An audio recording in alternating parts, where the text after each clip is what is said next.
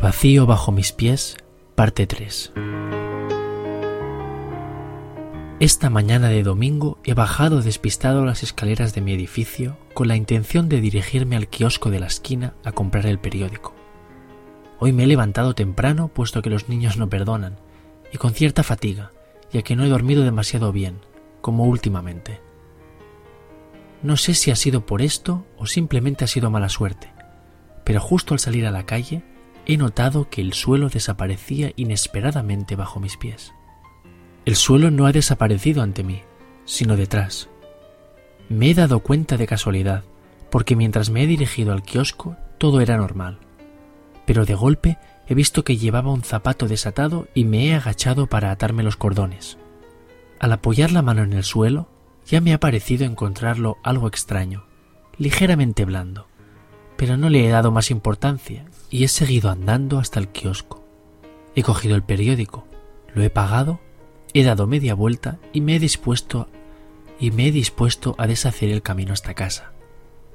Y aquí ha venido la sorpresa. Justo por donde acababa de pasar no había nada. He mirado a mi alrededor y todo parecía normal. Era temprano y no había nadie más en la calle. Pero todo estaba donde tenía que estar excepto el suelo por donde he pasado. El resto de la acera estaba bien, pero había un surco vacío en el medio. Me he agachado, me he puesto de rodillas y, lentamente, he acercado la mano al vacío. No había nada. He extendido el brazo entero hasta donde me ha dejado el hombro, y no había nada. He vuelto a mirar a mi alrededor en busca de alguien a quien contárselo, alguien que pudiera ver lo que yo veía, pero no he visto a nadie. Me he levantado medio aturdido y me he puesto a andar hacia casa por la parte de la acera que estaba intacta, sin dejar de mirar el surco vacío que tenía a mi lado. A medio camino he mirado hacia atrás y, como temía, el suelo seguía desapareciendo a mi paso.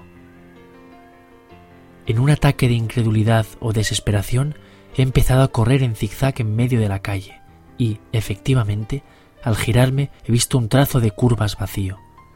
He llegado a la puerta de mi edificio y allí todo estaba normal. He subido las escaleras hasta mi piso. He entrado en casa. Me he dirigido directamente a la habitación y me he dejado caer en la cama. No sé cuánto tiempo he dormido, pero me he despertado sobresaltado recordando el incidente. Me he levantado despacio de la cama y me he acercado a la ventana. He levantado la persiana, he abierto la ventana y lentamente Temeroso, he sacado la cabeza afuera y he mirado hacia abajo.